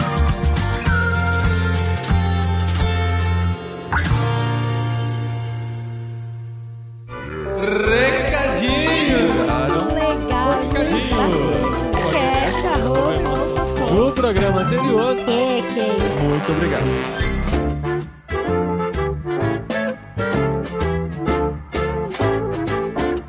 Recadinhos, esposinha! Recadinhos, esposinho do podcast 474. Não parece, sei lá, um nome de ônibus? Pensei que você ia falar recadinhos criativos. Então, que coisa mais criativa que comprar o podcast com uma linha de ônibus? Uma linha de ônibus, tá certo. Sim? Mas ó, vocês indicaram tudo, coisinhas lá e tal, e eu não fiz as minhas indicações. E eu acho que eu também posso contribuir também é com as indicações. de- indicar, né? Principalmente de coisas pra assistir. Por quê? Porque a gente tem experimentado nossos filhos numa fase um pouco maior agora já, né? Que a gente não precisa só ficar assistindo animação, é, desenhinhos e tal. Não que a gente não goste de animações e desenhos, Não, a gente já tá assistindo assiste coisas de vez em quando. e a gente já tá dando doses mais pesadas de conteúdo pra eles, né? E eu comecei a apresentá-los alguns documentários ou séries documentais que envolvem criatividade. Eles estão gostando bastante, surpreendentemente, mais do que a esposa, inclusive, Eles né? gostam É. bastante. Eu assisto bastante com eles e a Adri é. às vezes não tá junto. Denúncia aqui, porque a Adri não gosta de gosto, documentário. Mas é eu tenho tanta coisa pra fazer Aham, em casa. é, você tem que tantas outras coisas estão- assistir, né? Quando eles estão quietinho com você assistindo, aí eu vou correr com as minhas coisas, amor. E eu queria indicar pra vocês assistirem com as crianças maiorzinhas já, porque assim, são histórias de pessoas que usaram a criatividade e construíram alguma coisa. Então são algumas séries do Netflix que a gente não está ganhando pra indicar, mas que são muito legais. Uma delas é o filmes que marcaram época, o Ah, isso Movies é That muito Made Us. legal. É, muito legal. Que tem filmes que estão relacionados às crianças, a gente assistiu com eles, e que são Sim. muito legais. Então tem Jurassic Park, De Volta pro Futuro, Os Caça-Fantasmas clássicos, Esqueceram de Mim, todos os filmes que a gente Esqueceram assistiu Mim. com eles. E assim, os filmes que a gente assistiu com eles, aí a gente vê esse daqui. Mas, por exemplo, o Forrest Gump, que a gente até fez um literário,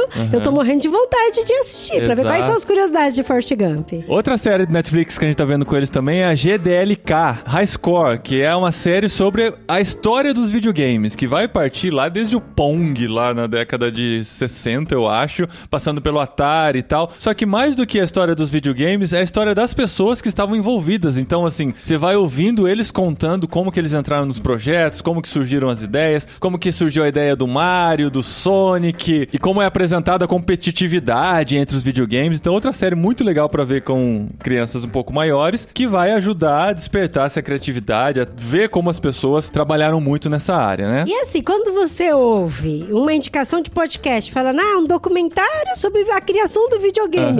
Mano, que coisa chata Não, do caramba. não é. Mas não é legal, porque eles contam de forma engraçadinha, tem musiquinha, tem. Tipo, foi feita pra essa geração É. millennium aí. Não, né? porque assim, tem muita gente com preconceito ao documentário por pensar que é uma coisa chata, maçante, um aqueles- livro de história. É porque a gente assistia aqueles documentários de assassinato que passava na Band, na Record. Na. Record acho que não passa, né? Não, é muito legal, muito criativo e muito interessante. E um último também no Netflix, talvez esse. Os meninos assistiram alguns trechos com a gente, gostaram bastante, mas é mais pra pessoas Ah, esse é chato. adultos.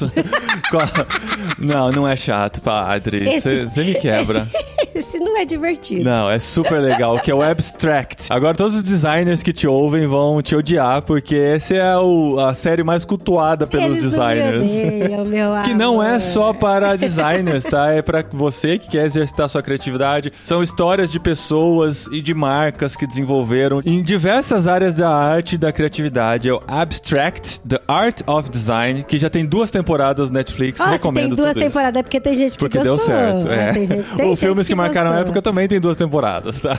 Olha só, mas esse é legal pra caramba. Ah, e tem outro muito legal, a gente já assistiu alguns episódios também, que é os brinquedos, a história dos brinquedos, the, the Toys That Made Us, é, eu não sei como é que chama. Que marcaram nossa época Não, é, também não? É tudo brinquedos assim. que marcaram a infância, brinquedos da nossa infância. Isso. É a tradução em português, que a gente já escolheu alguns relacionados aos meninos, assistimos, tem a história do Lego lá também. Sim, Meu, que é fantástica a história do Lego. Tudo Ah, dentro do Netflix, vai, É gente. muito da hora, tá, é tá aí hora. o alcance de uma mensalidade pra você assistir. Tá, minhas indicações foram boas, hein? Fala Foram aí. boas. Ah, algumas foram boas. É, o Abstract é meio chato, mas o resto valeu a pena. Não, eu gosto muito do documentário, Ah, muito não, mesmo. você gosta dessas coisas criativas, assim. Eu gosto. Igual, de vez em quando, o Paulinho gosta de assistir umas corridas de bolinha, sabe? No, Com as no crianças, YouTube. vai. Ah, com as É. crianças. Joga no Ah. YouTube Marble Race. Ah, ele gosta, Marble gente, é com ficar as bolinhas. M-A-R-B-L-E. Marble Race. Eu falei pra ele, qual que é a diferença disso um Hot Wheels? Não tem, é bolinha. Mas é legal, Hot Wheels também é legal. É bolinha. Aí eh, eles fazem as Não, pistas. de- das- deixa eu contar da minha, da minha visão. Do seu ponto de eu vista. estou cozinhando na cozinha. De repente eu escuto o André pulando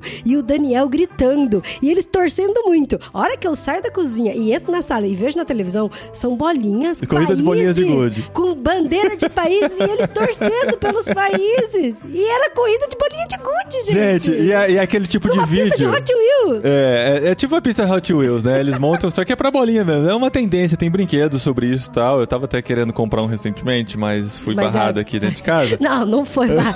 Eu falei, se quiser comprar, você compra. mas não de presente pras Mas crianças. não de presente para as crianças, exato. Aí, eles montam a pista, as pessoas vão colocando as bolinhas lá, e tem duas saídas, né? Ou quatro largadas, né? Dependendo da pista. E eles colocam as quatro bolinhas lá e as que chegam primeiro vão se classificando. E você clica no vídeo achando assim, eu vou assistir cinco minutos pra ver no que dá, né? O vídeo tem Ah. meia hora, a hora que você vê, você já viu a meia Já hora e quer ver o próximo.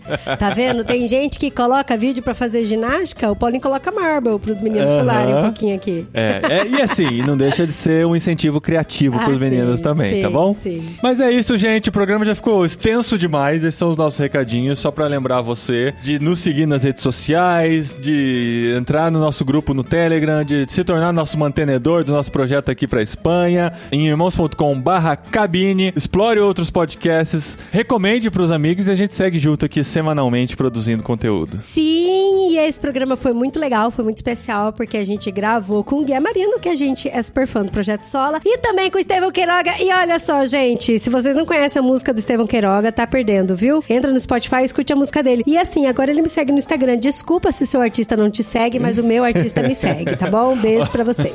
E, gente, gravamos também com o Kaique, que é um baita de um designer sensacional, criativo, lettering, ele faz tudo. Minha amiga falava, Dri, você tem que ser a melhor amiga do Kaique, porque ele é muito sensacional. Ó, pra seguir esses três, clica dentro do post desse podcast em irmãos.com, você tem o nome das pessoas e sobre o nome delas, o link para o perfil do Instagram. Então você pode seguir os três e a gente aqui também, Paulinho De Gaspari, Dri De Gaspari. E semana que vem a gente volta com jet lag, mas daqueles jet lags especiais, tá? Que não é a Ah, entrevista. que- as é entrevistas também são especiais. Quando a gente fala Sim. que é um jet lag especial, a gente não quer dizer que os outros não são especiais. Tem que deixar tudo muito claro aqui. Mas é daqueles que a gente vai discutir um tema dentro do conceito de jet lag. E vai ser muito interessante. Outro programa longo. tá longo porque eu participei. É, e a Dri participando, você sabe, né? Que tem muito Ah, conteúdo. bem, bem. Muito conteúdo. E Por a gente. que eu fujo do jet lag, viu? O pessoal fica levantando campanha. Ah, Adri no jet lag. Não. O que seria dos nossos entrevistados se a Dri estivesse no jet lag, né? Não, O brilho não, seria todo deixa dela. eles aí, deixa. Até Não. semana que vem, então, no nosso jet lag.